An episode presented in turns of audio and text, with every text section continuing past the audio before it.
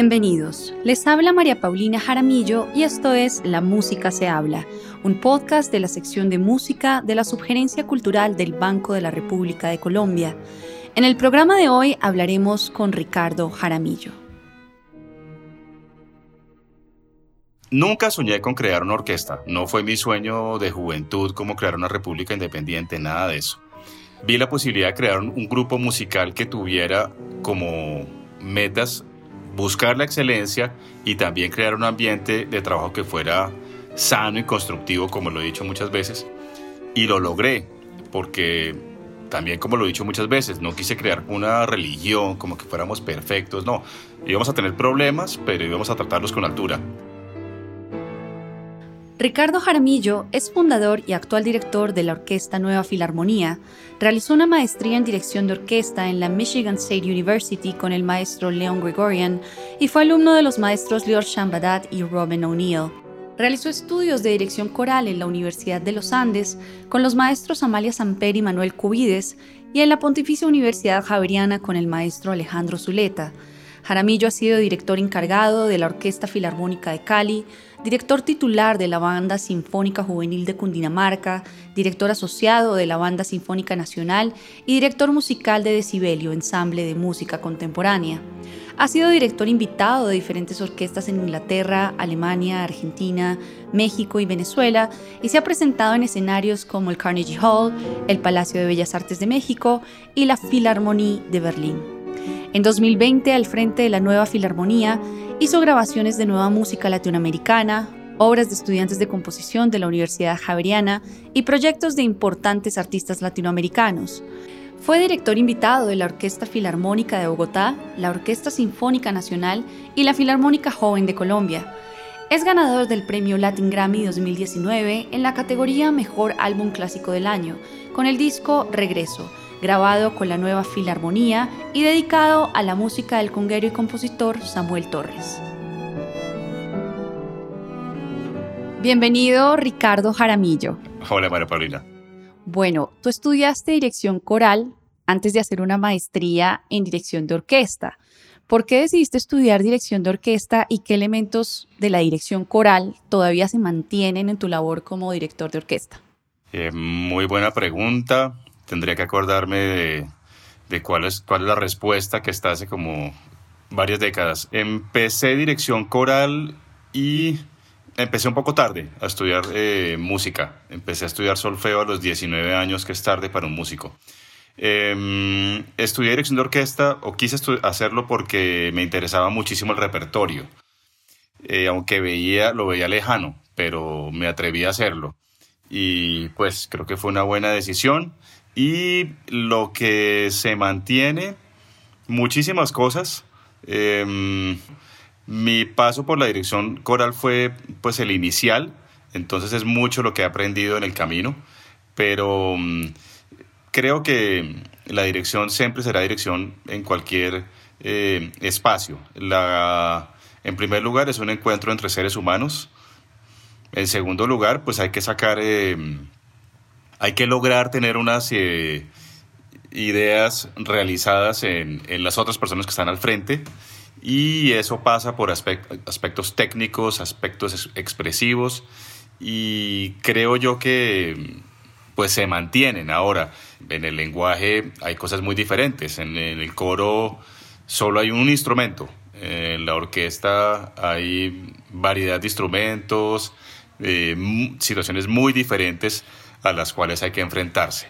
Pero sí, me valoro de lo que tú me preguntas, eh, lo que se mantiene, y es el encuentro entre seres humanos, me parece. Has trabajado con una gran variedad de repertorio, desde rock, pasando por música colombiana, música clásica, teatro musical, hasta música contemporánea. ¿Qué tan importante es la versatilidad y la capacidad de adaptación de un intérprete del siglo XXI? Cuando yo era estudiante pensaba en mi identidad. Cuando empecé a estudiar, a, pensarme como un artista, digamos, yo decía, ¿qué soy yo? Em, porque realmente, pues la respuesta sería la suma de mis cassettes. o sea, lo que yo oigo, eso es lo que yo soy. Y realmente, bueno, como Europa siempre ha sido la música clásica un referente muy importante, pues me sentía muy ajeno a lo que ellos podrían ser, porque tienen unas raíces un poquitico más claras. Nosotros, nuestra identidad desde la famosa, la mal llamada conquista, colonia, etcétera, pues no tenemos las raíces claras, infortunadamente. Y me gustaba muchísimo el rock y la salsa, etcétera. Em, después me di cuenta, pues que eso era realmente lo que, lo que, lo que era, y es muy afín con mi cultura mestiza, que es una mezcla, y pienso que la versatilidad sí es importante, eh, como pues como bien dices, pues a mí me ha tocado eh, digamos, una, una versión extrema de la versatilidad. No creo que deba ser un referente para nadie. Uno puede ser, por ejemplo, especialista en el barroco y quedarse ahí, y no le veo ningún problema a eso. Eh, ahora, pues en nuestra época la variedad es enorme. Entonces, eh, pues a mí me ha servido muchísimo. De hecho, creo que por eso también eh, me buscan para hacer algunas cosas porque saben que puedo dirigir a un grupo de rock a un grupo de música colombiana con las exigencias que tiene el trabajo de, de orquestal. Para resumirlo, diría que no es indispensable, pero para mí es fundamental porque responde a mi naturaleza y que creo que es algo muy común en esta época en la cual uno oye música electrónica pero estudia partituras de hace 200 años. Me llamó mucho la atención ver que tú habías estado, habías sido el, fundador de un grupo que no tiene nada que ver con la música que estás haciendo ahorita con la nueva filarmonía, la hora local. Cuéntanos cómo fue eso y, y, cómo, cómo ves eso ahorita desde este lente de director de orquesta de la nueva filarmonía. hora local es una parte muy importante de mi vida porque, bueno, a mí me gustó el rock desde siempre. Yo recuerdo que a los cuatro años le dije a mi mamá, mami, el rock es así, y empecé como a bolear la cabeza en una actitud como premetal que pues no existía. De hecho, en el metal pues nunca me metí.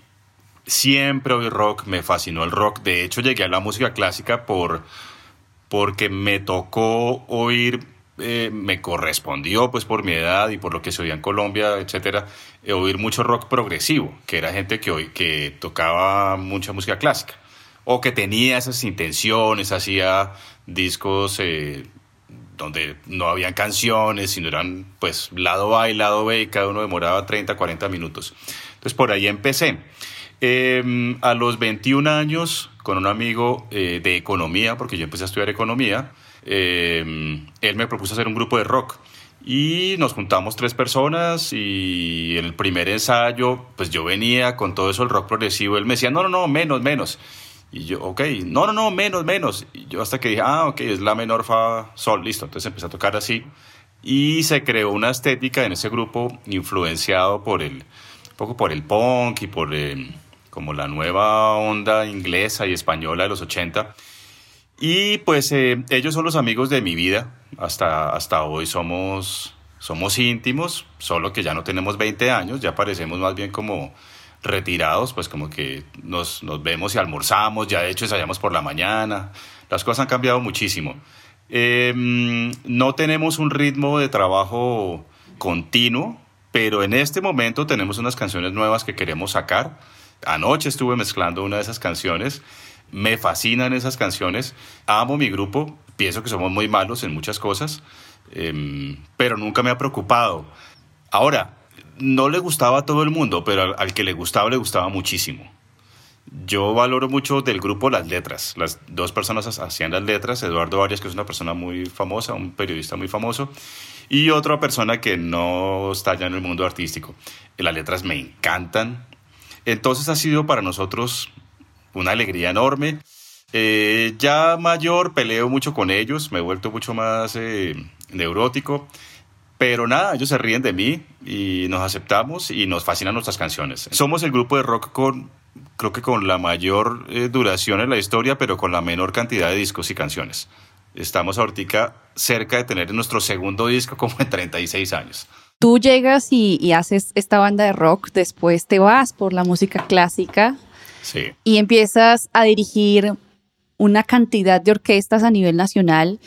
Desde tu experiencia, ¿qué diferencias has visto entre las orquestas de las diferentes regiones de Colombia? O sea, cómo se comportan, cuál es el trabajo interno de cada una de ellas, cómo, cómo has visto eh, ese panorama en las orquestas nacionales.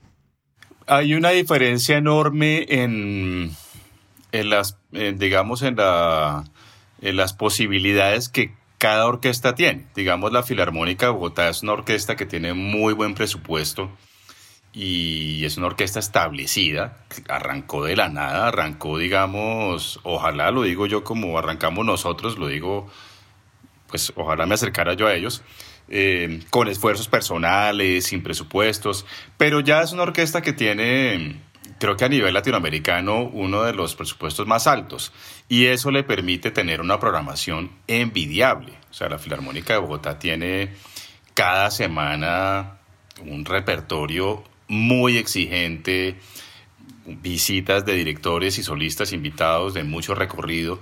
Entonces es, es una plataforma que les permite un crecimiento muy diferente al de otras orquestas. El solo hecho de tener una orquesta con un número limitado de cuerda hace que no puedan acceder a una buena parte del repertorio. Por ejemplo, la Orquesta Filarmónica de Cali, que tiene creo que como seis primeros violines, es una muy buena orquesta, pues no puede hacer Mahler, por decir algo, Tchaikovsky le queda difícil porque la cuerda, porque no alcanza. Entonces no es por el nivel de sus músicos, sino por la conformación de la orquesta y eso tiene que ver con presupuestos. Ahora lo que veo de cambio enorme es en los movimientos juveniles. Tienen pues unas vidas pues casi de grandes estrellas, tienen eh, giras internacionales, están tocando desde niños. Entonces lo que sí veo que ha cambiado mucho son las orquestas juveniles que están en un nivel enorme. He tenido la fortuna de trabajar con la Filarmónica Joven de Colombia, excelente orquesta, Filarmónica Juvenil de Bogotá, muy buena, Batuta también, em, en la época que pude estar también muy bien. Entonces ellos han crecido muchísimo. Después de haber trabajado seis años como director asistente de la Filarmónica de Bogotá y de, haber hecho muchas otras cosas, decides hacer un salto creando una orquesta independiente llamada La Nueva Filarmonía. ¿Qué significó para ti esa transición en ese momento y ahora cómo percibes ese salto al vacío que diste eh, hace unos años? Sí, eh, yo duré pensando en ese salto como un par de años. Eh, el, puesto de director asistente es muy bueno, se aprende muchísimo, hay muy buenas oportunidades, tenía un muy buen salario, estaba dentro de una empresa, por decirlo así, enorme como es la Filarmónica de Bogotá, pero también quería dirigir más. Realmente no me salí pensando en la nueva Filarmonía, pensé en salirme, de alejarme de la situación en la que estaba y creía que ya era el momento de buscar otras cosas. Eh, no tenía hijos y dije, eh, estaba muy lejos de la pensión, o sea, era perfecto. Si hubiera estado cerca de la pensión, digo, no, me aguanto, lo que sea. Si tuviera un hijo, pues no me puedo salir. Pero dije, no, pues me voy a salir. Me salí con cero conciertos, con nada, como un loco. Pero es una gran enseñanza para la vida, para mí, porque cerrar con valentía una puerta es la posibilidad de abrir otras. Si uno no cierra una puerta, no se abre otra. Algunas personas cercanas a mí me dijeron eh, que por qué no armaba una orquesta. Mi novia de la época me dijo, después me dijo otro amigo, y yo dije, y me empezó a sonar la, idea. En ese momento tenía tres trabajos, trabajaba con la orquesta de Tocancipá juvenil, con la Big Band de Bogotá y en MISI. Empecé a llevar, a invitar músicos a MISI que por audición lograron entrar y en Misi se creó un semillero de lo que iba a ser la nueva filarmonía.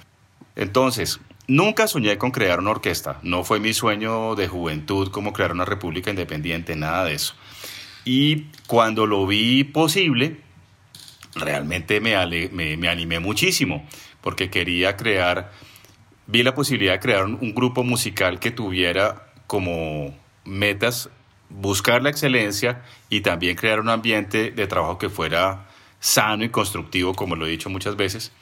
Y lo logré, porque también, como lo he dicho muchas veces, no quise crear una religión como que fuéramos perfectos, no. Íbamos a tener problemas, pero íbamos a tratarlos con altura. Y eso fue lo que pasó. Em, para mí, digamos, es un orgullo enorme los logros que hemos tenido con una orquesta inventada. Que estemos un viernes en el Santo Domingo tocando, me parece pues increíble, pues porque por más que me quieran las personas del Santo Domingo no, no nos van a dar ese, concierto por, por cariño, sino por nivel. Entonces, eh, pues me siento muy feliz eh, y el, la idea es que la nueva filarmonía se mantenga, y, pues, obviamente después de mí. Vamos a ver si lo logramos. Sí, mencionas que Missy, eh, la actividad del teatro musical, fue la que condujo pues como a esta creación de la nueva filarmonía, pero me pregunto hasta qué punto la experiencia de casi una década trabajando como director de teatro musical ha cambiado tu perspectiva frente a la dirección de orquesta. Digamos que mm, más que cambiado, la, la ha ampliado y para mi carrera personal me ha ayudado muchísimo eh, en mi experiencia de ópera, porque aunque el lenguaje es muy diferente, las circunstancias son muy diferentes, el estar en un foso sí es igual y en, en que mis movimientos lleguen hasta las personas que están en el escenario es exactamente igual. Y en MISI llevo cerca de 500 funciones y en cada año hacía cerca de 80 funciones, lo cual es una cantidad de horas de experiencia, pararse cada noche a hacer dos horas y media de musical. Eh, realmente ha sido una experiencia invaluable, que no sea, no tengo palabras para agradecerle a Missy, no solamente todo el placer que me significa dirigir teatro musical y estar con ellos, sino lo que me ha servido para mi carrera en ópera. Y la orquesta, la nueva filarmonía, que ha recorrido claramente este camino contigo del teatro musical, ¿cómo ha moldeado a la orquesta misma esa actividad del teatro musical? Lo bueno de la orquesta, y creo que es un, un sello, es que tiene una versatilidad muy alta de la cual tú hablabas antes y nos ha permitido tanto como a mí me ha permitido antes ahora a la orquesta hacer música contemporánea, después tener un concierto con Andrés Cepeda, después hacer eh, teatro musical y no asustarse por nada. Eh, como tú bien sabes, la exigencia del teatro musical es muy alta, es prácticamente cine en vivo. Eso, por ejemplo, para mí fue un choque durísimo. Es que, digamos, los tempos, los tempos no son los míos, sino los tempos concertados, los tempos que tenga que medirse para que la, escena, para cuadrar con la escena, para cuadrar con el baile, para cuadrar con el desplazamiento, etc. Entonces, em, es una exigencia muy alta. Nosotros em, somos, admiramos muchísimo el nivel, el nivel artístico de la compañía. Como siempre también lo digo, hemos crecido emocionalmente, crecen relaciones. Y no digo que se, que se, que se creen relaciones, porque como siempre lo digo, hay personas que ni siquiera les conozco el nombre en Misi, pero nos hemos visto toda la vida, es que ni siquiera nos saludamos, pero, pero para mí somos como hermanos, porque tú lo sabes, estar ahí uno todas las noches compartiendo, así uno no se salude, es una cosa fuerte. Entonces, eh, toda la orquesta aprecia muchísimo el trabajo, lo disfruta, es muy duro, es muy duro hacer tantas funciones, pero al final uno siempre queda como, uy, qué rico haber terminado, pero qué tristeza haber terminado. Hablando de, la experiencia en Missy, me acuerdo cuando estábamos en el camerino, em, tú hacías un ritual antes de entrar a la escena y después cuando estuve viendo tu Missy Masterclass, hablabas de la importancia de hacer un ejercicio físico antes de, hacer eh, tu acto. ¿Por qué es tan importante este tema de los rituales y, de qué manera estos rituales han impactado tu desempeño como director? Sí, en mí sí, digamos que me boleteo un poco con eso, porque pues, eh, pues todos nos vemos. Em, yo empecé a hacer tai chi en el 2001. Una amiga de la Universidad Javeriana, colega de profesora, me invitó, me dijo que había un maestro chino que es impresionante. Y entré, salí después de la primera clase transformado. Yo sentí algo en el cuerpo, dije, qué cosa tan impresionante esta. Y yo me considero un buen alumno. O sea, yo soy juicioso, disciplinado, entonces eh, arranqué con el tai chi y no he parado. No he parado, estoy cumpliendo 20 años. En la Filarmónica de Bogotá en una época me empezó a dar mucho susto dirigiendo y en la mitad de los conciertos me empezaba como a encalambrar del pánico y a perder un poco la concentración. Y yo dije, pero hombre, si yo hago tai chi, ¿qué es la bobada? Entonces dije, no, o sea, yo tengo que lograrlo. Y sí, ahora, a mí la actividad física me encanta, como que me para la cabeza. Y eso me gusta mucho, pues digamos, la gente del arte tiende a estar muy reconcentrado con la cabeza, la cosa, el pensamiento, la emoción. Y, y me, por eso me gusta el deporte. Veo mucho deporte, veo muchísimo deporte. De hecho, como mis ídolos son más deportistas que artistas, pero, o sea, yo oigo más a Nadal que, o a un director técnico de fútbol. Para mí son palabras sabias. Entonces, em, por ejemplo, para Missy, eh, Missy tiene un riesgo enorme y es como uno hace 30 o 50 funciones del mismo espectáculo, uno puede pensar que son repeticiones. Si uno piensa que son repeticiones, creo que uno está muerto. Entonces, yo realmente, cada función era mi primera vez. Y yo hacía más o menos como unas dos horas y media de, de calentamiento. O sea, yo llegaba, estaba en mi casa, me montaba en la elíptica media hora, después un poquitico más de ejercicio, después me iba caminando al teatro. Ah, aparte de eso, yo tuve un accidente, entonces tengo un problema en las manos. Entonces, si yo no hago ejercicio, me congelo. Entonces, y llegaba al teatro y hacía tai chi media hora. O sea, hacía casi que el mismo tiempo de función en, en físico.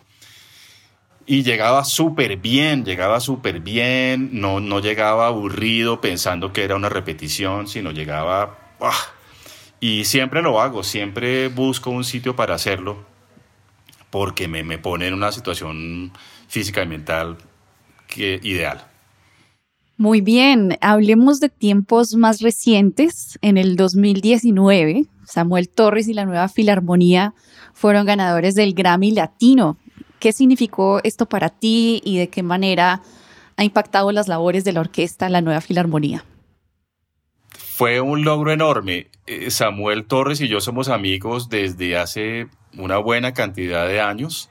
Tenemos una diferencia de edad como de unos 10 años. Nos conocimos cuando él tenía 15 y yo como 25. Yo era un estudiante de los últimos semestres de la Javeriana y me ofrecieron ser el director del coro del programa juvenil, del cual Samuel hacía parte. Y al final de uno de los ensayos, Samuel me dice, ay, profe, mm, una pregunta, ¿qué opina de esos acordes?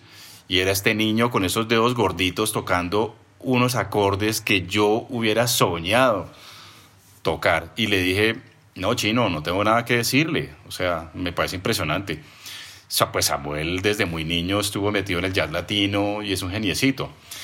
Después lo invité a trabajar conmigo en en orquestación para música para cine y televisión. Y desarrollamos una muy buena amistad y una muy buena conexión de trabajo. En el 2009, un día muy aburrido, le dije a Samuel, lo llamé y le dije, Sammy, escribe algo para percusión y orquesta. Y él escribió un concierto para ocho congas y orquesta, pues que es la cosa más rara del mundo. De hecho, es la única persona del mundo que lo ha hecho. Y cuando los músicos de la orquesta vieron, pues las congas, dijeron, ah, esas locuras de Jaramillo seguramente, pero Samuel llegó y cuando afinó la primera conga todo el mundo quedó impresionado. Em, después tuve unas invitaciones a Europa y yo siempre he pensado que mi entrada, digamos, eh, a Europa sería con repertorio nuevo. O sea, es muy difícil que me inviten a dirigir Brahms a Europa de entrada. Entonces, siempre llamé a Samuel.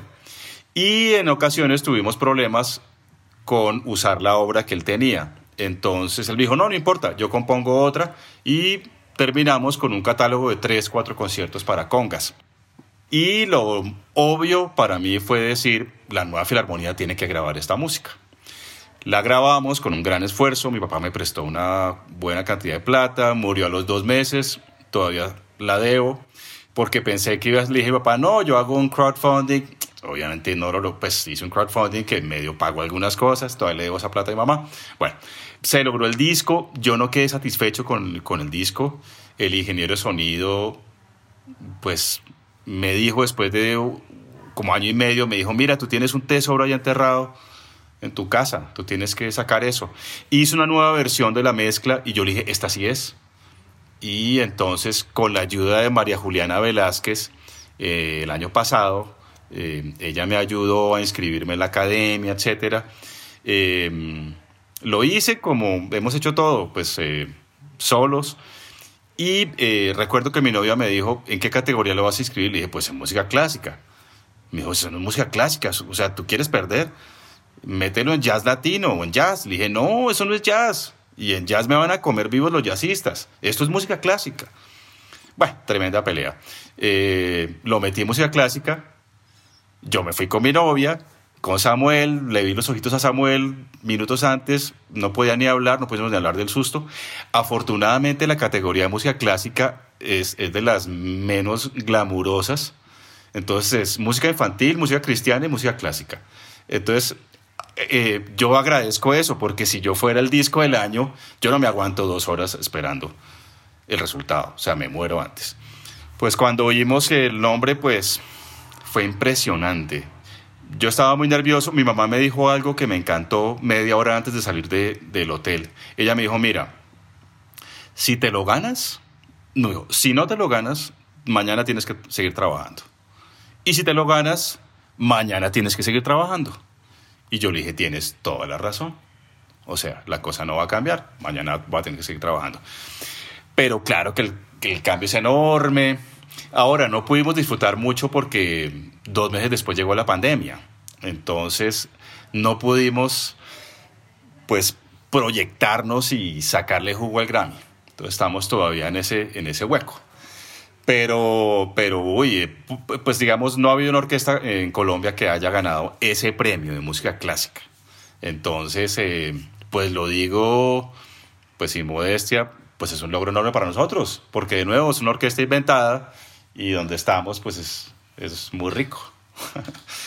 Me llama mucho la atención el hecho de que tu papá te haya tenido que prestar la plata para hacer este disco. ¿Cuál es la situación actual de las orquestas independientes en Colombia en términos de financiación? ¿Cómo se han mantenido a lo largo de los años, por ejemplo, la nueva Filarmonía? Eh, nosotros no tenemos ningún tipo de apoyo. Nada. Eh, soy muy, amigo de Adam Sayak y de su papá, que son los creadores de la FOSBO. No sé ellos cómo manejan, eh, cómo se financian, pero estoy segurísimo que también con muchísima dificultad. Después de nosotros creo que salieron dos orquestas más. Eh, es muy difícil mantenerse, es, fácil arrancar. Nosotros nos mantenemos porque nos llegan invitaciones, pero no hemos logrado subir al segundo nivel, que no puede ser este, esperando a ver qué nos, nos llega, sino buscar eh, un presupuesto. En diciembre, con unos amigos, estábamos creando un grupo de personas que diseñaron un proyecto para lograr esa financiación. Pero llegaron, llegó el nuevo pico de la pandemia, entonces estamos poco frenados. Tres días antes del cierre, había hablado con la Secretaría de Cultura y se habían, claro, porque venía el auge del Grammy, y me decían, no, hay posibilidades, hay posibilidades de que ustedes logren una financiación. Y tan, llegó eso fue el 16 de marzo, 18 de marzo. Hablé con el secretario de Cultura el miércoles y me dijo, mira, no te puedo responder, estoy hablando con la alcaldesa porque parece que va a haber un cierre. Y hasta ahí vamos. Yo espero de las, una frase muy conocida, que es de las dificultades salen como las soluciones. Yo esperaría que de este gran hoyo en el que estamos pueda lograr que la orquesta tenga un presupuesto estable y que le dé continuidad a la orquesta, que le dé estabilidad a la orquesta. Yo sueño, sueño con ir a teatros de Bogotá, a zonas de la ciudad donde no haya oferta cultural porque los músicos siempre como que nos matamos por estar todos en el mejor teatro y ya chuleamos la vida con eso. Yo quiero hacer lo mismo, claro, pero también ir a otras partes de la ciudad que es muy grande. Y espero que eso sea atractivo para personas que nos puedan ayudar.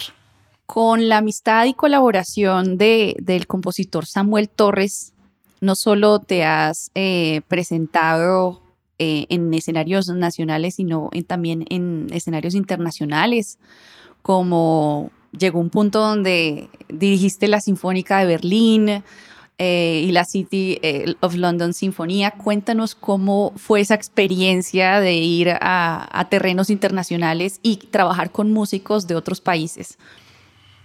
Sí, eh, en Londres estuvimos con la sección de cuerdas de la City of London Sinfonia.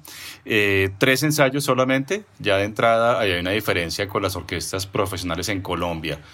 Aquí hacemos una orquesta profesional, hace un montaje en cinco ensayos. Allá era en tres ensayos, es muy poco tiempo. Fue muy impresionante. El concierto en Berlín fue, o sea, tocamos en la Filarmonía, que es el Teatro La Filarmónica de Berlín, que es como el Santiago Bernabéu, de la música clásica. O sea, es el teatro. El susto era enorme. Yo me acuerdo que yendo hacia el teatro, Samuel me hablaba y me hablaba. Yo decía que pare de hablar porque, perdón la palabra, pero me voy a vomitar del susto. Yo decía, yo estaba muy nervioso. Tanto que dije, no, yo tengo suficiente con el ensayo general de ayer. O sea, ya, ya. Estar ahí, estar en el, en el, en el camerino donde estuvieron todas las leyendas de la dirección, estar en el escenario al que yo había ido de público. Me acuerdo que la primera vez que fui a Berlín, o sea, yo he ido a Berlín varias veces porque tengo un muy amigo mío que vive en Berlín. Entonces tenía esa facilidad de ir allá. Eh, alguna vez fui con su ex esposa y al final no sé cómo ella me metió y entramos al escenario. No me acuerdo por ah, estábamos en la parte de atrás, pero terminamos en el escenario, como que no sé por qué nos permitieron entrar. Y ella me dijo, párate, párate. Y me paré en el podio y me dijo, ¿algún día vas a estar acá? Y yo le dije, sí, claro, eso me dice mi tía. Pero sí, sí pasó, sí pasó. La acústica del lugar es excelente, pero en el escenario es, no hay palabras, o sea, la dimensión, yo a las flautas con dimensión, o sea, arriba mío, es impresionante. Eh, el nivel de los músicos es increíble. Recuerdo, había un acento en, en la obra de Samuel que me pareció durísimo, pero estaba era tan contundente el sonido que yo dije, no, yo lo voy a dejar así. Y después hablando con ellos, ellos me decían, es que ellos tocan, ellos tienen medida la distancia hasta el público. Entonces, lo que tocan a veces puede parecer un poco fuerte del escenario, pero afuera se oye justo en, el, donde debe estar. Es como esos cuadros donde uno ve como de cerca manchón, pero de lejos caballo. Es, es eso, es eso, es impresionante. Entonces fue es muy estimulante. O sea, creo que esas buenas experiencias lo que le dan a uno es confianza. Uno dice, no, si puedo, si puedo, a la gente le gusta, eh, vamos para adelante. Cuéntanos un poco cuál es el criterio que tienes tú y la nueva Filarmonía para colaborar con otros artistas o para escoger el repertorio que quieren hacer. ¿Qué tipo de parámetros utilizan? Digamos que mm, donde puede haber un poco más de criterio de selecciones, digamos, con las fusiones con la música popular. Más que gustos por una música u otra, lo que pienso es que cuadre que la fusión sea exitosa. Por decirte algo, digamos, el, el metal o el rock pesado me parece que le cuadra bastante.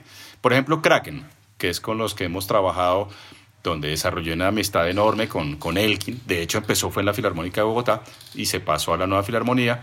Es una música majestuosa, seria, no, no es frívola, no es relajada, tiende a ser eh, eh, imponente, grande. Entonces le cuadra perfecto. Muy pocas veces he dicho que no a fusiones. Algunas como por gusto, y obviamente me lo reservaré, pero básicamente sí, sí, es, sí pienso que va a ser exitosa la, la fusión. Hemos, pues, hemos trabajado con unos artistas increíbles, o sea, Herencia Timbiquí, no, eso es una delicia. Las baladas funcionan perfecto, los conciertos con Santiago Cruz, Andrés Cepeda son una delicia. No se oye mucho porque la, la gente canta muy fuerte, entonces eh, toda la toda esa, toda esa eh, cantidad de horas de ensayo, eh, uno dice, bueno, ok, pero son géneros que creo que cuadran mucho. Y, hemos recibido, digamos, hemos disfrutado de experiencias con, con artistas muy talentosos y, con la respuesta del público, que siempre es enorme. ¿Has considerado trabajar con compositoras o compositores emergentes para los proyectos eh, de la orquesta, compositores jóvenes en particular? Sí, eh, de hecho ya empezamos a trabajar y me parece que es algo muy importante. Eh, estamos, digamos que asociándonos con el Departamento de Música de la Universidad Javeriana. Desde hace, ya llevamos dos experiencias, digamos, llevamos un año, donde estamos grabando música de cámara. Entonces hemos hecho quintetos de metales, hemos hecho otras ah, eh, formaciones y son espacios increíbles porque los músicos hablan con los compositores y les dicen, miren, esto no se puede hacer, esto sí se puede hacer, es difícil, no sé qué, ajá. Y ellos ven, obviamente, lo que es poner sus ideas en seres humanos y pues, la experiencia es increíble, es muy, muy difícil, los, los, jóvenes compositores escriben cosas muy exigentes, a veces eh, absurdas, pero de eso siempre se ha hablado. Digamos, eh, de Beethoven también decían que eran cosas intocables, o sea, los compositores siempre van exigiéndole a los intérpretes hasta el punto de decir, esto no se puede tocar. Entonces, digamos, el límite hay que respetarlo mucho. Algunas veces es ignorancia, que es entendible, y otras veces es una frontera que hay que no solo seguir, sino apoyar. Entonces, no hemos logrado todavía que la orquesta en pleno haga obras para orquesta. Y de nuevo, estamos en esta época donde pues no podemos reunir más de pocas personas en vivo. Pero esa es la meta y para mí es una de las actividades que deben ser prioritarias en la orquesta. Bueno, Ricardo, para finalizar, me gustaría saber qué está pasando ahorita con la orquesta en la pandemia.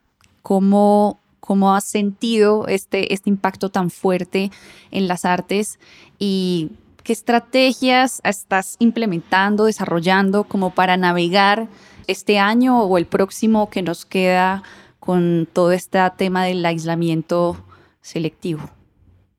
Es muy duro. Un tema es la moral de la, de la orquesta. Estoy seguro que hay personas que están pasando por una situación dificilísima. Yo, digamos, estoy bien porque mi novia tiene trabajo. Pero si yo estuviera solo, hubiera tenido que irme a ver donde mi mamá o algo así. Y no lo digo, o sea, no quiero con eso ser como morboso o hablar de una situación, sino ser muy puntual. Es que así hubiera sido porque no hay trabajo. Afortunadamente logré tener a final de mes, a final de año, varios conciertos. Me considero muy afortunado porque tuve conciertos con la Filarmónica de Bogotá, con la Sinfónica, con la Filarmónica Juvenil, eh, Joven de Colombia. Y ya tengo algunos conciertos con ellos. Pues o sea, solo tengo agradecimiento para, para ellos. Em, lo que pudimos hacer fue algunas grabaciones. Eh, secciones de la cuerda grabaron discos de pop en Estados Unidos, entonces grabamos en la casa, etc. Son cosas pequeñas, eh, invitaciones de Julio Reyes, un gran músico colombiano, al que le agradezco enormemente haberlo hecho. La Filarmónica de Bogotá, sabiéndose, pues como el, el pulpo casi que son en la escena cultural, hizo algo absolutamente generoso, que fue apoyar al resto de las orquestas colombianas e invitarlas. Invitarlas es pagarles una grabación. Em, o sea, gracias Filarmónica de Bogotá. Entonces hicimos una grabación en noviembre. Ahora, yo siempre me meto en unas locuras y en vez de hacer una grabación de pequeño formato, hice una grabación con la máxima cantidad de músicos. Ahora les dije a ellos, les dije, o buscamos un gran repertorio o una cosa más modesta y más plata para todos. Yo pienso que es mejor hacer una cosa artística con toda. Y claro, no alcanzó ni para la solista ni para mí, etcétera. Hubo gastos, pero hicimos una grabación pues fabulosa, o pues por lo menos de una pretensión artística muy alta. Em, son cosas puntuales. Y de nuevo estamos abocados a buscar lo que, lo que podamos.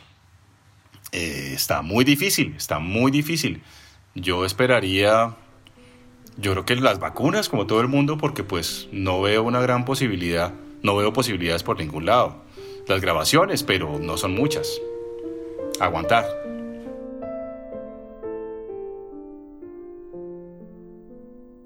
La actividad cultural del Banco de la República está en la página web www.banrepcultural.org.